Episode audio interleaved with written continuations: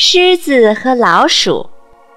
一只小老鼠从一头正在睡觉的狮子面前跑过，老鼠把狮子弄醒了，狮子一把将老鼠给抓住了。该死的小东西，你搅了我一个美梦！别吃我！老鼠央求道：“您要是放了我，我将一辈子感谢您。”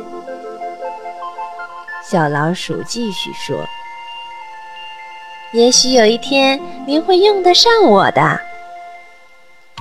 我就是饿了，吃了你也不管用。你走吧。”狮子松开了爪子。几天后，狮子不小心落入了猎人的陷阱里，它被网子死死地裹住，拼命挣扎也不管用。老鼠跑到狮子面前说：“看来您需要我的帮助了。”“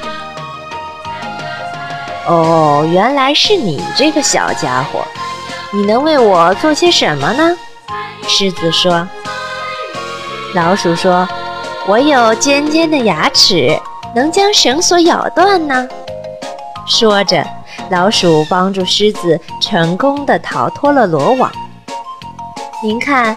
小老鼠说：“小东西也能派上大用场吧。”